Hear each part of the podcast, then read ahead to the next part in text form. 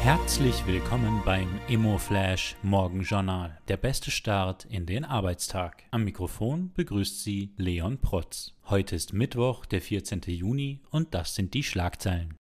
Room for Rent mit neuer Managerin. Sina Nicolussi hat das Management von rund 1000 Room for Rent Serviced Apartments an acht Wiener Standorten übernommen.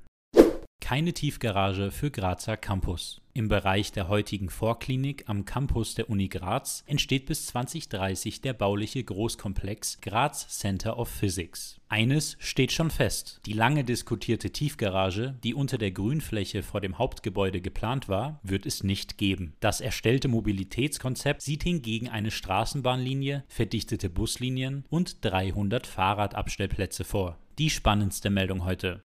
Vienna Estate mit guten Zahlen. Unter Teilnahme der Aktionäre fand vergangene Woche die 17. ordentliche Hauptversammlung der Vienna Estate Immobilien AG statt. Demnach erzielte das Unternehmen einen Gewinn von über 5,3 Millionen Euro. Auch durch eine erfolgreiche Kapitalerhöhung ist das Eigenkapital der Vienna Estate im vergangenen Jahr weiter gewachsen, wodurch die Eigenkapitalquote nach UGB auf 30 Prozent gesteigert werden konnte. Im Vorjahr war diese bei nur 19 Prozent gewesen. Das waren die wichtigsten wichtigsten Informationen zum Tagesbeginn. Mehr dazu und was die Branche heute sonst noch bewegen wird, erfahren Sie wie gewohnt ab 14 Uhr auf immoflash.at.